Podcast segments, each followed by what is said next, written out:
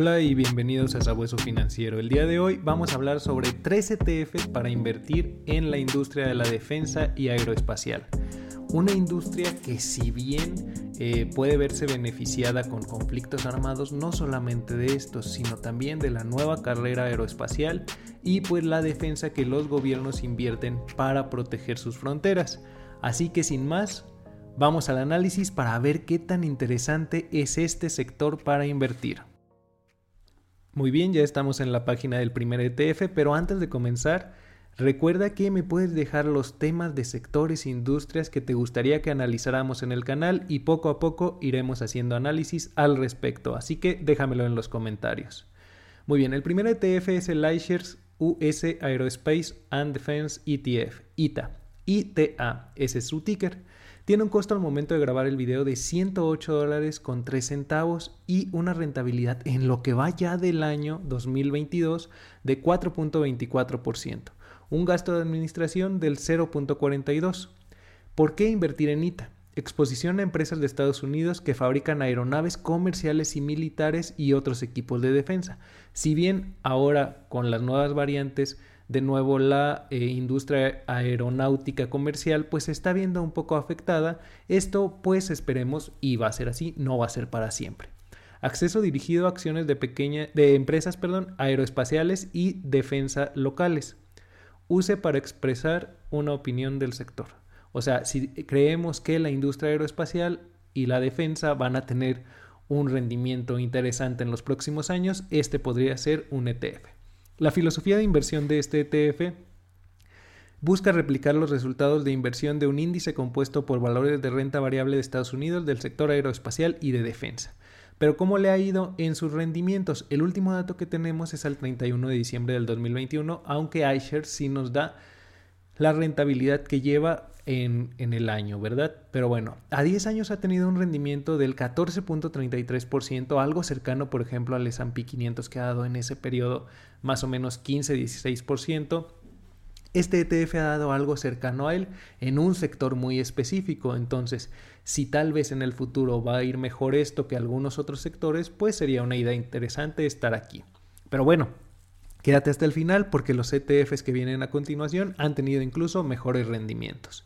En lo que va del año, bueno, en el 2021 dio un rendimiento del 9.35% y desde su lanzamiento un 10.61% que fue en mayo del 2006. Tiene un total de 34 empresas dentro, es un ETF pues bastante concentrado respecto a que está en una industria también muy específica y curiosamente a pesar de la industria donde está tiene una calificación de MSCI de A. Entonces, pues quiere decir que las empresas aún en este sector están haciendo eh, ciertos cambios o ciertas reestructuraciones para mejorar en esos sentidos. ¿Y qué empresas son las principales? Raytheon Technology, Boeing, Lockheed Martin, Northrop Grumman, Transdimming Group, General Dynamics, Howtech Aerospace, L3 Harris Technologies, Textron y Axon Enterprise. Esas son las 10 principales empresas, pero ojo aquí, tenemos prácticamente un 40% del ETF en las dos primeras posiciones. Algo muy importante a tomar en cuenta si pensamos invertir aquí, porque de lo que hagan estas dos empresas va a depender mucho lo que haga el ETF. Ahora, vemos que está prácticamente enfocado a defensa y aeroespacial con un 97.23% y 1.97% a maquinaria industrial. Ahora, ¿qué sucede con esto? Pues tenemos una concentración a este sector. Vamos a ver el siguiente ETF y te recuerdo que está disponible ya algunos videos de nuestro curso gratis para comenzar a invertir y crear una cartera de inversión indexada, un portafolio de inversión indexado. Te, te lo dejaré arriba en las tarjetas. Vamos con el siguiente ETF. El siguiente ETF es de eh, State Street o de SPDR, es el SPDR S&P Aerospace and Defense ETF. Es un índice de, Standard Poor's, al igual que el S&P 500, como comentábamos, del cual te dejaré una lista de reproducción arriba en las tarjetas con todas las estrategias que puedes invertir en este famoso índice. El ticker de este ETF en cuestión es el XAR. ¿Y qué nos dice? Algunas de sus características clave es que el SPDR S&P Aerospace and Defense ETF busca proporcionar resultados de inversión que antes de comisiones y gastos correspondan generalmente al rendimiento total del S&P Aerospace and Defense Select Industry Index, el índice que busca replicar. Busca brindar exposición al segmento aeroespacial y de defensa de S&P TMI, que comprende las siguientes subindustrias, aeroespacial y defensa. Busca rastrear un índice ponderado igual modificado que brinda el potencial para una exposición industrial no concentrada en acciones de capitalización grande, mediana y pequeña permite a los inversores tomar posiciones estratégicas o tácticas a un nivel más específico que la inversión tradicional basada en sectores. O sea, va más allá de un sector. Estamos en un tema específico, como los ETFs temáticos, de los que ya hemos hablado mucho en el canal, que te dejaré arriba en las tarjetas, la lista de reproducción con todos los videos al respecto. Tiene un costo aproximado al momento de grabar el video de 117 dólares con 51 centavos y un gasto de administración algo menor al anterior, con 0.35%. Algo que lo hace pues bastante interesante. En cuanto al número de empresas, lo vamos a ver a continuación, solamente tiene 32, 3 menos que el anterior, realmente no hay un cambio muy significativo, pero vamos a ver cómo está esa situación, cuánto peso tienen esas empresas. Antes de ver eso, vamos a ver sus rendimientos, que a 10 años ha dado un, rendimiento del 16.95% promedio, aquí prácticamente igualando o incluso superando tal vez un poco al S&P 500. Y desde que se creó en 2011, un rendimiento promedio del 17.73%. A un año vista, esto es lo interesante, a un año vista ha dado un rendimiento apenas positivo del 2.38%. Pero bueno, no nos dejemos engañar en el corto plazo. Al final hay que buscar una inversión a largo plazo para obtener unas rentabilidades pues más seguras, digámoslo así, entre comillas.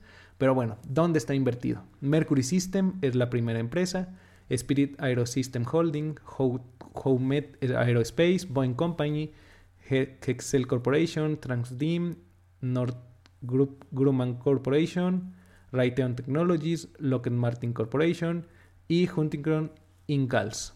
Son las 10 primeras posiciones y contrario al ETF anterior, aquí prácticamente es un ETF equiponderado, ya que la que más pesa en este índice, en este ETF, es 4.75%, mientras que allá en el ETF anterior de iShares teníamos más del 40% concentrado en las dos primeras posiciones, aquí tenemos un una muy buena diversificación a pesar de ser menos empresas, con apenas menos del 10% en las dos primeras posiciones.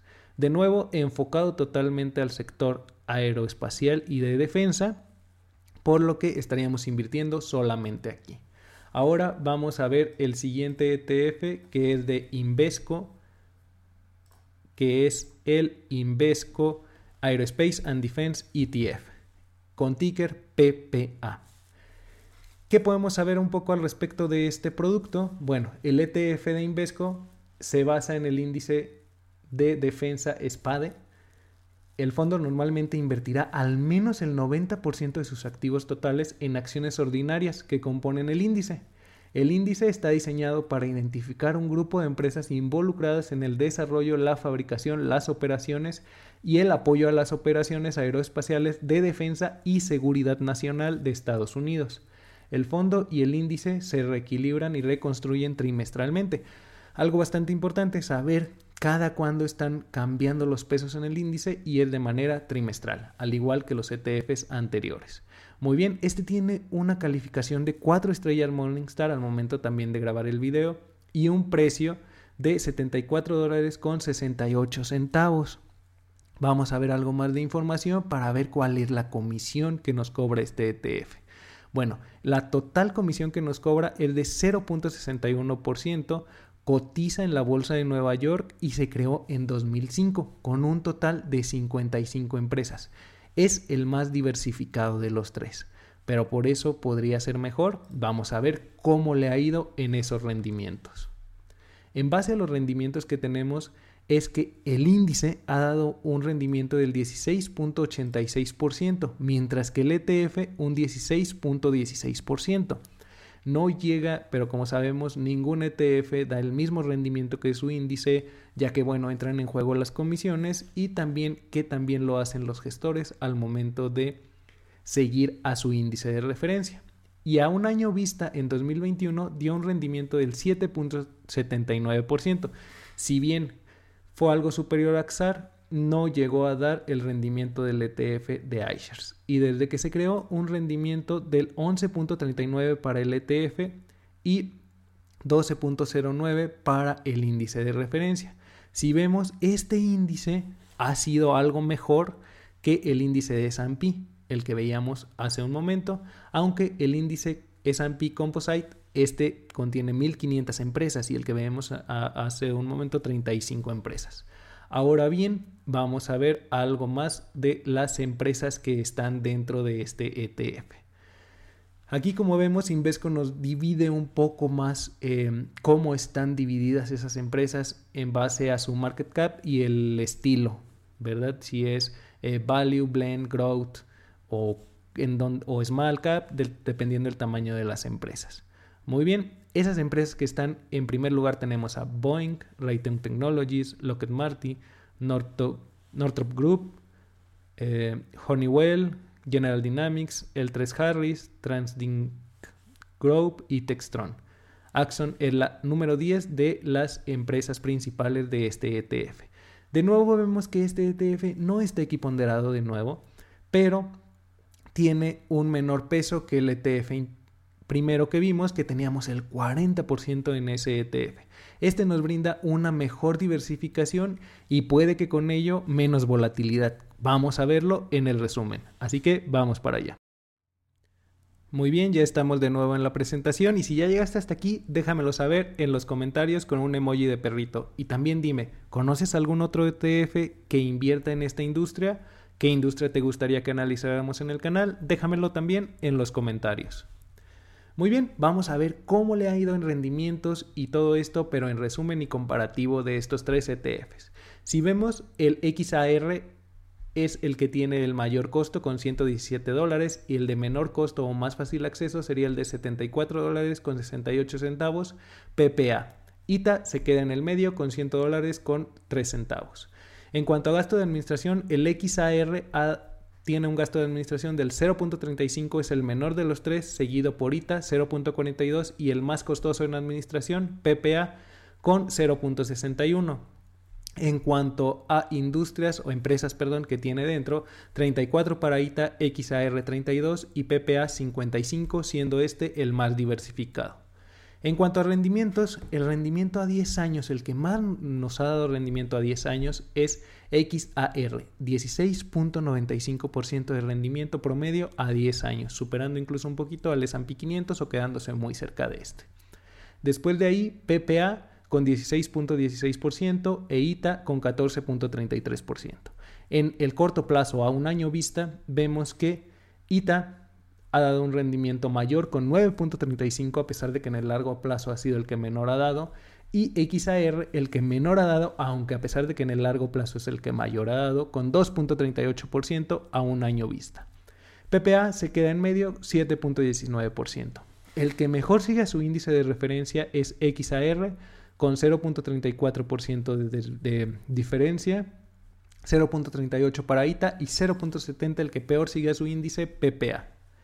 Ahora, en cuanto a la volatilidad, a esta desviación estándar que tenemos en los ETFs, el que menor desviación estándar, y esto bueno se ve por una a lo mejor mayor diversificación, es PPA con 16.98% de desviación estándar, seguido por XAR 18.54 de desviación estándar e ITA con 18.88 de desviación estándar. Quiere decir que es el menos volátil, el que menos, menos dientes de sierra puede presentar. Obviamente esto es lo que ha pasado en el pasado y recordemos que rendimientos pasados no garantizan rendimientos futuros, así como la volatilidad podría cambiar en el futuro.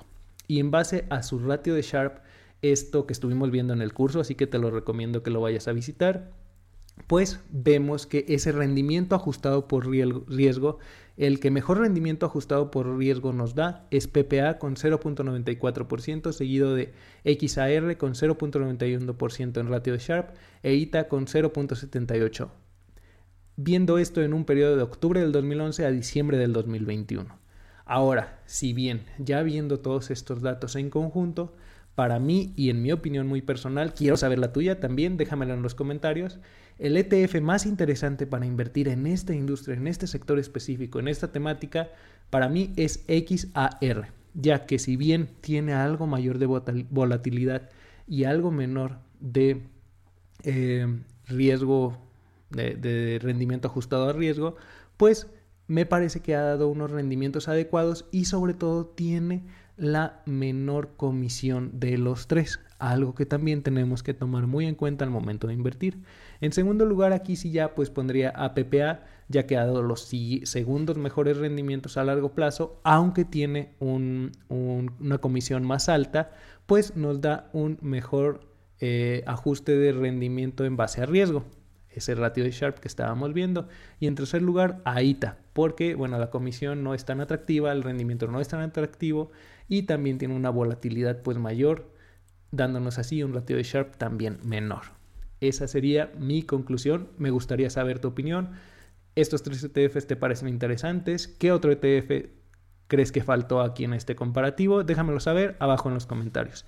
Y si te ha gustado el contenido, dale like, suscríbete, activa la campanita de notificaciones, compártelo con quien creas que le sea de utilidad y recuerda que siempre en, lo, en la descripción de nuestros videos encontrarás contenido que te será de valor y utilidad para seguirte formando y aprendiendo sobre inversiones y con el tiempo llegar a la libertad financiera. También recuerda que encontrarás algunos códigos de referido que si los utilizas estarás apoyando al canal y obteniendo algunas recompensas, lo cual te agradezco de antemano. Muchas gracias y nos vemos en un próximo video.